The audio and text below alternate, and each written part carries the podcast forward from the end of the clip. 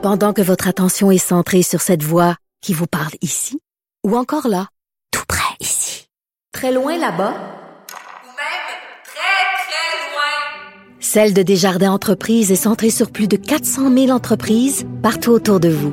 Depuis plus de 120 ans, nos équipes dédiées accompagnent les entrepreneurs d'ici à chaque étape pour qu'ils puissent rester centrés sur ce qui compte, la croissance de leur entreprise.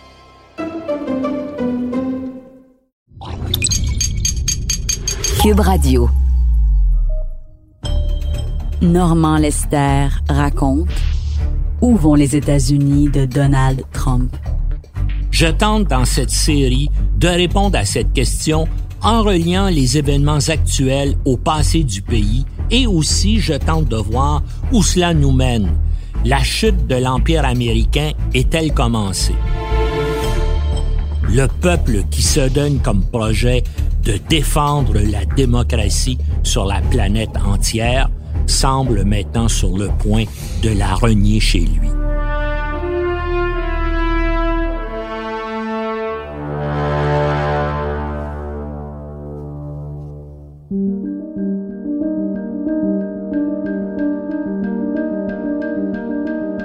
En conclusion de ma série de balados sur les États-Unis à l'ère de Trump, je consacre cet épisode à la présentation de dix films qui, selon moi, illustrent et permettent de comprendre l'environnement socioculturel dans lequel s'est façonnée la politique intérieure et extérieure des États-Unis.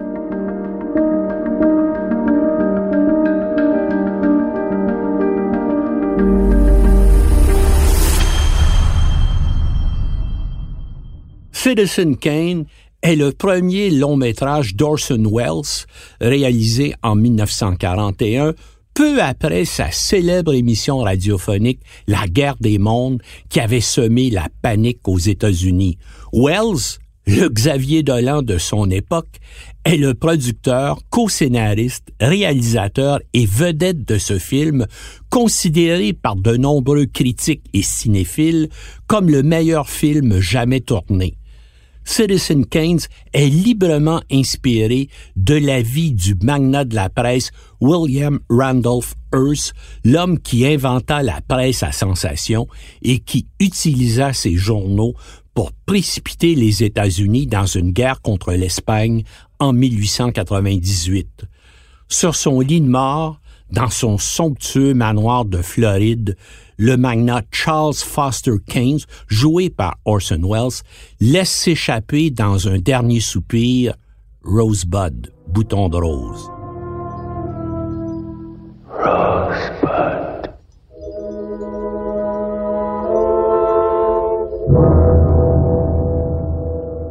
Est-ce le surnom que Kane a donné à une femme? Les journalistes tentent de découvrir le sens de son dernier râle on interroge ses amis et associés. Le film est constitué de la série de flashbacks qui en découlent et qui révèlent la vie du magnat.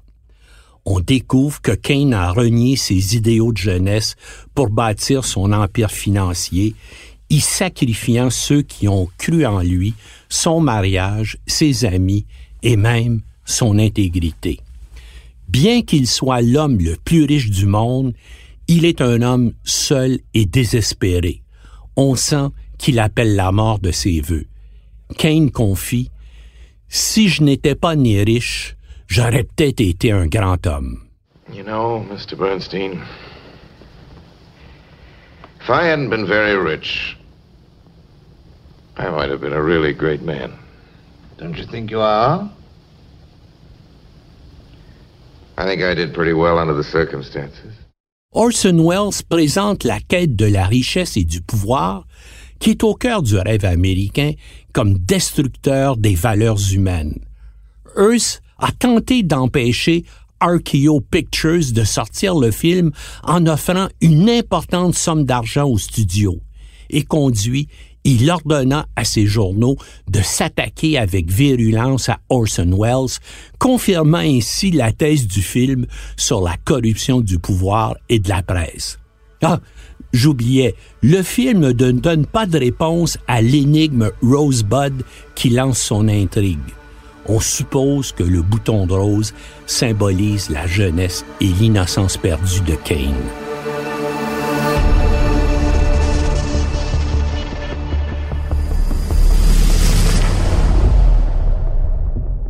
Mulholland Falls, Les Hommes de l'ombre, raconte les aventures de l'escouade de répression du banditisme de Los Angeles dans les années 50. La célèbre Hat Squad, les chapeaux, dirigée par Max Hoover, incarné par Nick Nolte. L'escouade n'a pas à se plier au dictat de la loi. La fin justifie les moyens. Sa justice est expéditive des gangsters sont précipités dans les chutes Mulholland, d'où le nom du film, qui brosse un portrait sinistre d'un Los Angeles rongé par la corruption, le crime et la décadence.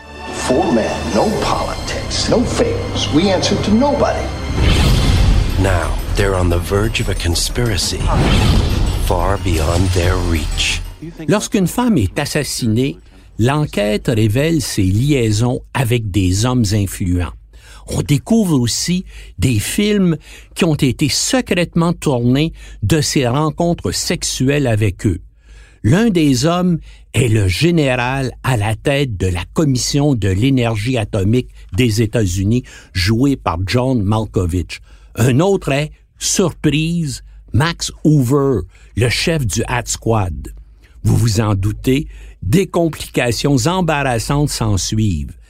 L'épouse de Hoover, Melanie Griffith, reçoit le film montrant Nolte en train de faire l'amour avec la victime. L'enquête, saccadée de rebondissements, mène à une intrigue impliquant le gouvernement des États-Unis et les armes nucléaires. Le FBI intervient pour tenter de l'entraver. Hoover et ses hommes découvrent alors les limites de leur autorité quand les puissants invoquent les intérêts supérieurs de la nation pour dissimuler leurs crimes. Cette fable sombre sur l'âme américaine enseigne que les détenteurs du pouvoir ne sont soumis à aucune règle, ne respectent aucune convention, pas celles qui régissent le gouvernement, ni celles qui régissent l'armée, ni même celle des gangsters. D'ailleurs, il est difficile de déterminer qui sont les bons gars et les méchants dans ce film qui a été mal reçu par la critique et le public. C'est dommage. Ce film noir à saveur atomique illustre aussi bien que Chinatown et LA Confidential le Los Angeles des années 50. Mais il est plus politiquement révélateur d'où son intérêt particulier.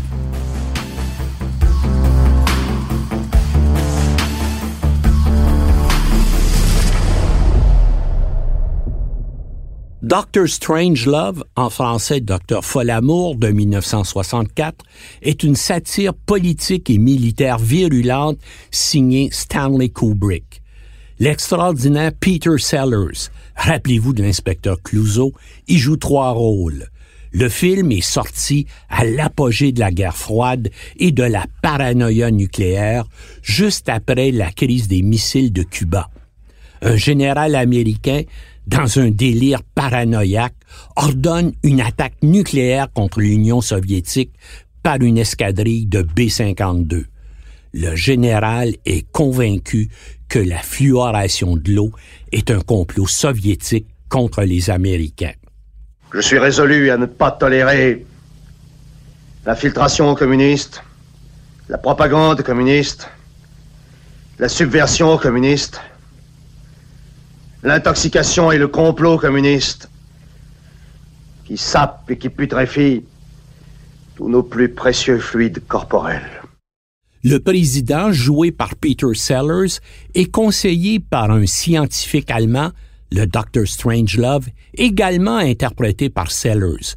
Le nazi en fauteuil roulant répond régulièrement au président Yes, my Führer avant de cafouiller et de se reprendre avec un Yes, Mr. President.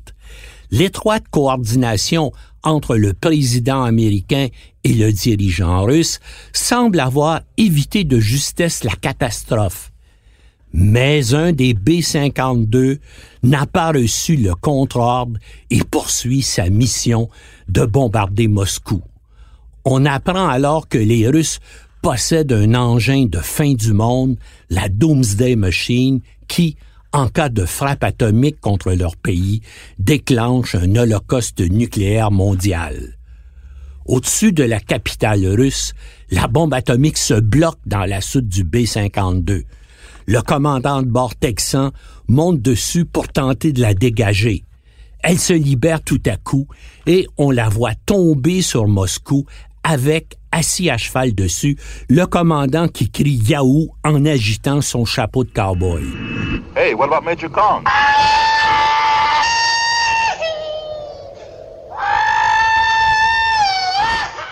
Un film génial qu'un critique a qualifié d'effroyablement hilarant.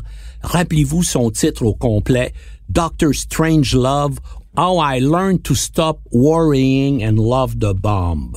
Un amalgame donc de sarcasme, d'ironie et de caricature présenté dans un environnement d'un réalisme saisissant.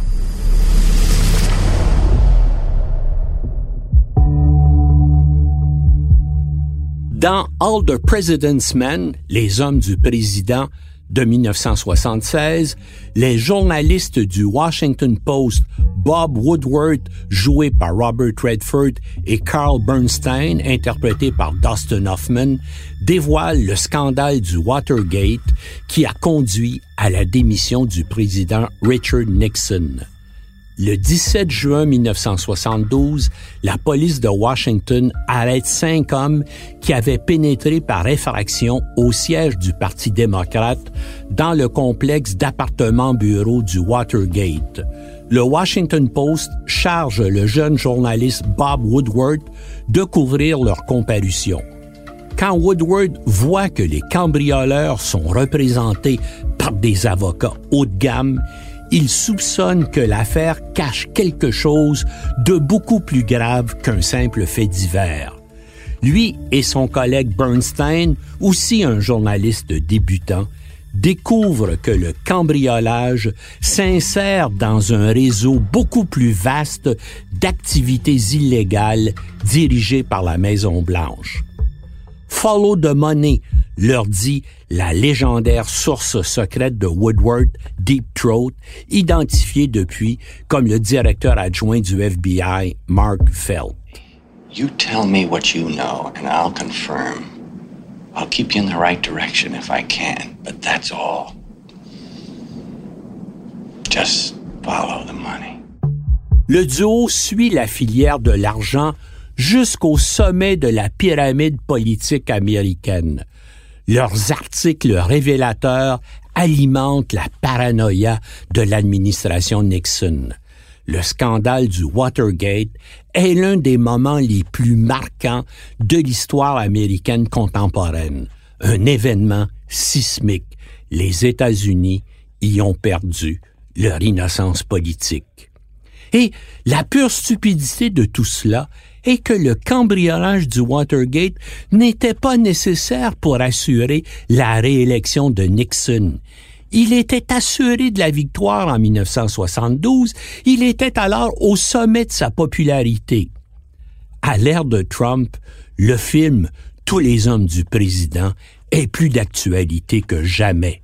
C'est une excellente illustration de l'importance en démocratie de l'intégrité journalistique. Soulignons en terminant que les deux journalistes héros du film sont maintenant sur le dossier Trump. Carl Bernstein le commente pour le réseau d'information continue CNN et Bob Woodward vient de publier un livre dévastateur sur sa présidence, Fear Trump in the White House.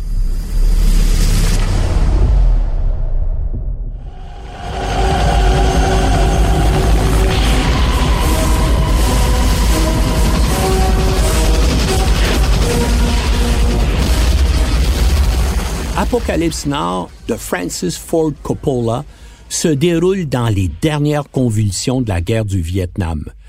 Le capitaine Willard, Martin Sheen, reçoit de la CIA la mission d'aller assassiner un officier insoumis, le colonel Kurtz, Marlon Brando, qu'on lui décrit comme complètement fou. They told me that you had gone totally insane.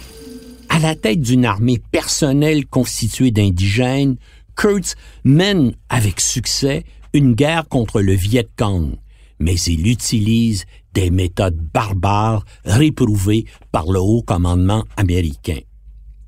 Au cours de ses pérégrinations à travers la jungle indo-chinoise pour retrouver Kurtz, Willard constate la démoralisation des soldats américains perturbés par la consommation de drogue.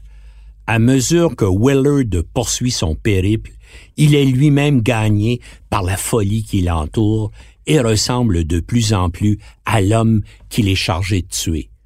Kurtz représente le soldat libéré de l'hypocrisie moralisatrice américaine. On lui reproche ses atrocités non autorisées, alors qu'on voit un autre officier, Robert Duval, diriger des frappes aériennes contre un village vietnamien au son de la chevauchée des Valkyries de Wagner en s'exclamant qu'il aime la senteur du napalm le matin. J'aime l'odeur du napalm au petit matin. De tous les films sur la guerre du Vietnam, c'est probablement le plus effrayant et le plus dérangeant. Si vous voulez comprendre la folie, l'horreur, la moralité et la futilité de la guerre, de celle du Vietnam à celle d'Afghanistan, c'est le film à voir.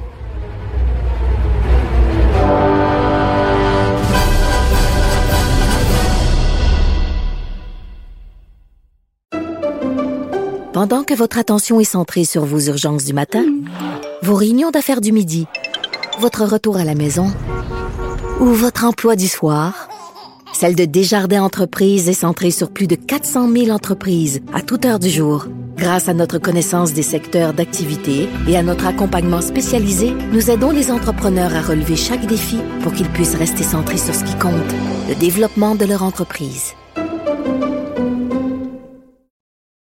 Primary Colors est une interprétation de la campagne présidentielle de Bill Clinton de 1992 et un commentaire acerbe sur le rôle des médias dans le labyrinthe déroutant de la politique américaine. La fiction anticipe la réalité.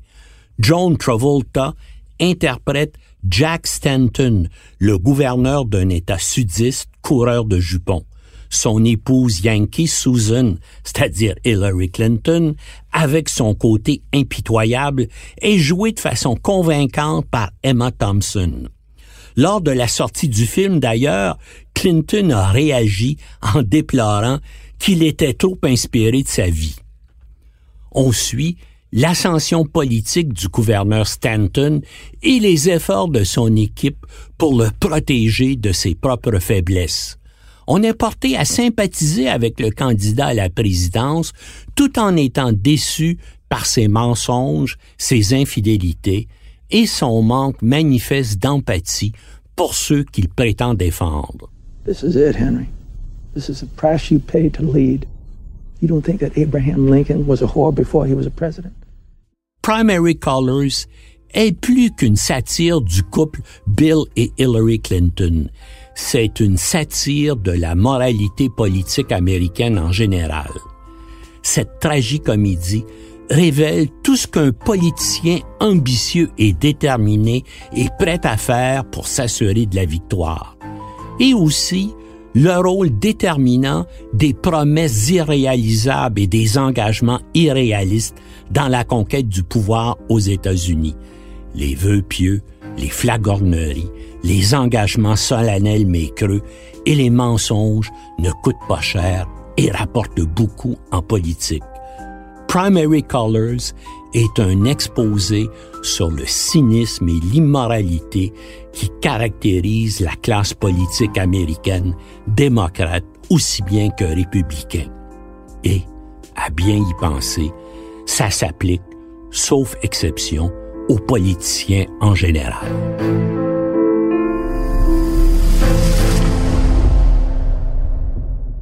Wag the Dog, des hommes d'influence en français, est souvent considérée comme la satire politique américaine la plus réaliste jamais réalisée.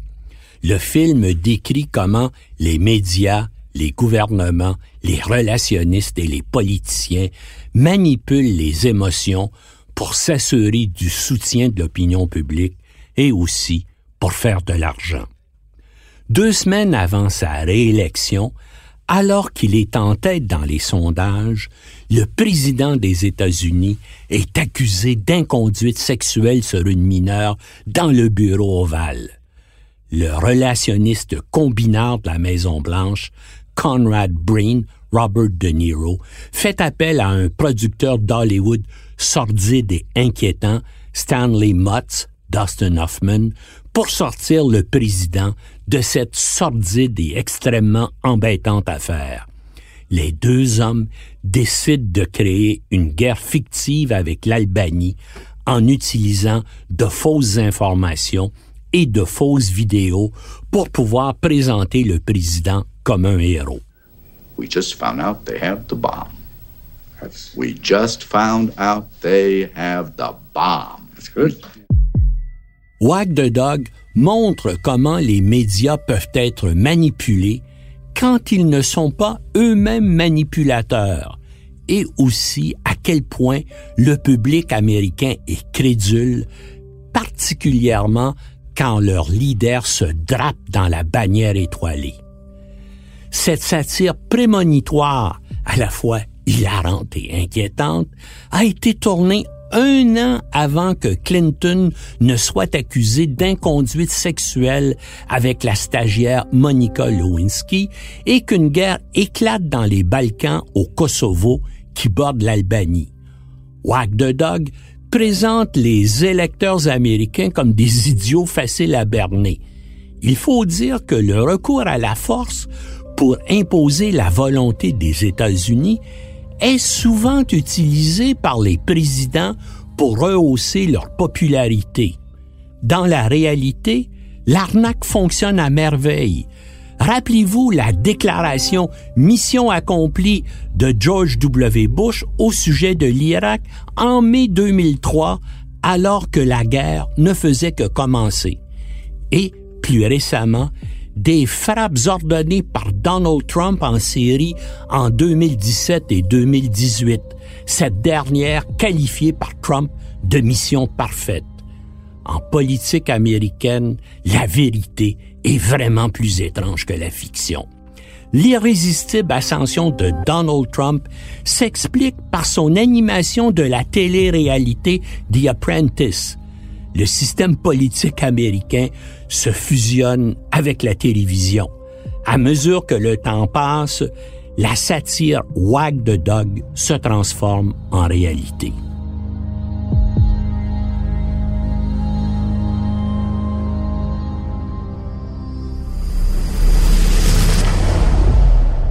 Dans le film People I Know, en français Influence de 2002, le relationniste vieillissant Eli Warman, Al Pacino, est un progressiste que des années de consommation de drogue, d'alcool et de tensions incessantes a laissé épuiser. Il a travaillé pour tout le monde qui compte, des stars, des hommes politiques, des financiers, et en sait trop sur eux. Il sort de sa torpeur et se démène lorsqu'un de ses plus gros clients l'acteur hollywoodien Carrie Lohner, incarné par Ryan O'Neill, lui demande d'aller sortir de prison une de ses jeunes conquêtes. Une fois libérée sous caution, la starlette demande à Ellie de l'accompagner dans une fête exclusive à Wall Street. S'ensuit une nuit de forte consommation d'alcool et de stupéfiants. Ellie y observe des membres de l'élite du pouvoir et de la finance en train de faire ce qu'ils ne sont pas censés faire. Sexe, drogue et combine aussi louche qu'inavouable. La starlette qu'il est allé reconduire à son hôtel meurt d'une overdose alors que lui est effondré sous mort et drogué dans sa salle de bain. Le lendemain matin, il part sans la voir, croyant qu'elle dort dans son lit. Il apprend plus tard à la radio qu'elle a été assassinée. he made it his business to know everything. I think someone killed her. It's politics, Eli. It's just politics. Now he knows too much. You know, it's like it's like the cat in the hat. You know, you try to fix the mess, but you make it worse. Le film décrit les hautes sphères de la société new-yorkaise. Excellente représentation de la corruption du système et de l'hypocrisie des élites. Dans ce monde de requins, on ne peut se fier à personne, pas même à ses prétendus amis. C'est un excellent film sur le type d'individus qui peuplent le big business et le big politics aux États-Unis. Un film brutalement honnête et choquant sur les élites du pouvoir et sur la manière dont ils l'utilisent pour contrôler la vie de millions de personnes. Sa sortie, prévue pour l'automne 2001, a dû être retardée. Les producteurs jugeaient que ce n'était pas le bon moment, après les attentats du 11 septembre, de présenter une critique aussi dévastatrice des élites new-yorkaises. Attention, ce film est à déconseiller à ceux qui aiment les dénouements heureux. People I Know se termine en tragédie. C'est peut-être ce qui explique qu'il a été mal reçu par le public.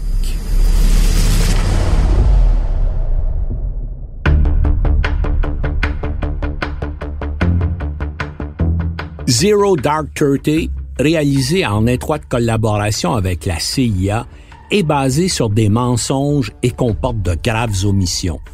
Mais c'est un film à voir absolument. Il débute par 15 minutes de scène brutalement réaliste décrivant la façon dont des milliers d'innocents et quelques dizaines de coupables ont été torturés et dans certains cas tués par des agents de la CIA ou des sbires à leur service. Cette partie du film est cruellement authentique. Ce qui est faux, c'est qu'à partir de renseignements ainsi obtenus, les Américains ont trouvé Oussama Ben Laden au Pakistan et l'ont tué en mai 2011. Le scénario de Zero Dark Thirty est construit autour d'une agente de la CIA, une Russe nommée Maya, Jessica Chastain, une femme déterminée et obsédée par sa mission qui porte l'intrigue du film à elle seule. What else have you done for us besides Bin Laden? Nothing. I've done nothing else. Well, you certainly have a flair for it. Il y avait effectivement une agente russe qui était impliquée dans la traque de Ben Laden, mais elle n'était pas l'héroïne sans reproche incarnée par Chastain. La vraie Maya a supervisé la torture en Afghanistan d'un citoyen allemand qui avait été enlevé par erreur parce qu'on l'avait confondu avec un autre homme. Bien sûr, cela n'est pas évoqué dans le film, ça nuirait à l'image de l'héroïne et aussi à celle de la CIA. Sony Pictures a d'ailleurs été accusé de dénaturer les faits par la présidente du comité sénatorial sur le renseignement, Dianne Feinstein, et par le sénateur John McCain. La torture n'a pas permis à la CIA de remonter la filière jusqu'à Ben Laden. Il faut cependant saluer la description minutieuse et véridique de l'opération de commando des forces spéciales qui a permis de tuer le chef d'Al-Qaïda. On voit comment Ben Laden, ses principaux acolytes et certaines de leurs femmes ont été froidement exécutés, dans certains cas d'un coup de grâce alors qu'ils gisaient déjà au sol. Got a possible jackpot.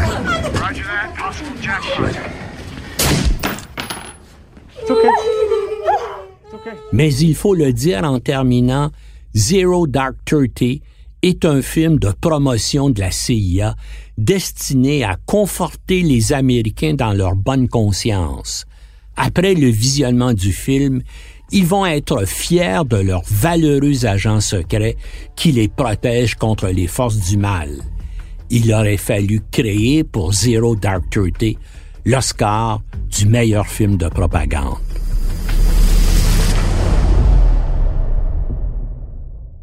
Forrest Gump incarné par Tom Hanks, est un simple d'esprit de l'Alabama avec un quotient intellectuel de 75 qui réussit dans la vie grâce au hasard et au destin.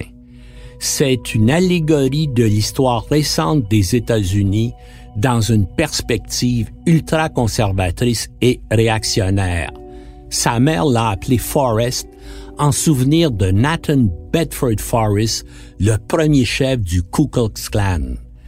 Les valeurs du film sont clairement de droite. L'intrigue récompense l'ignorance, l'obéissance inconditionnelle et le capitalisme de laisser faire. Il faut se méfier des gens intelligents. Être stupide fait de vous une meilleure personne. L'idiotie est bonté. I'm not a smart man, but I know what love is. Notre héros traverse des situations effrayantes y côtoyant des personnages historiques. Il assiste et influence certains des événements les plus importants du siècle dernier aux États-Unis, de l'assassinat de Kennedy à la guerre du Vietnam.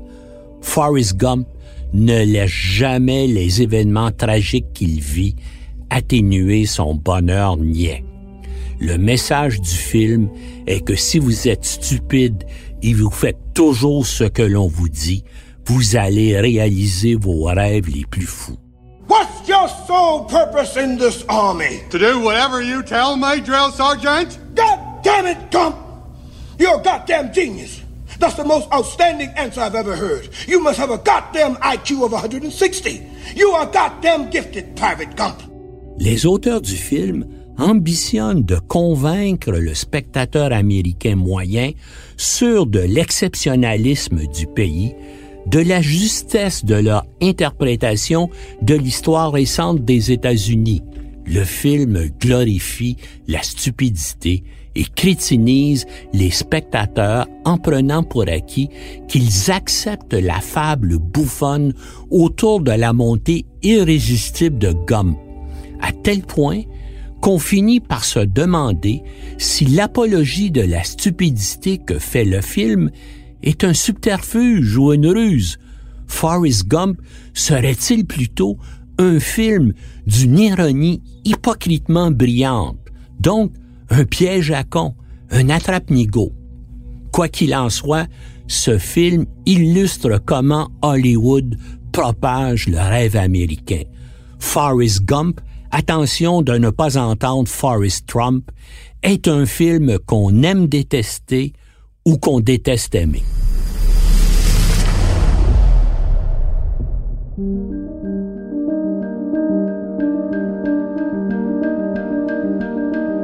En terminant, si vous avez des commentaires à faire sur ces films, ou sur la série en général sur les États-Unis à l'ère de Trump, n'hésitez pas à aller sur la page Facebook de Cube Radio où vous allez pouvoir les faire.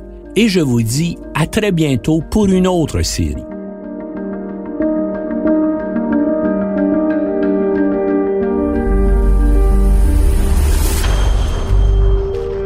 C'était un balado de Normand Lester. À la réalisation, Bastien Gagnon La France. Au montage, Philippe Séguin. Une production Cube Radio.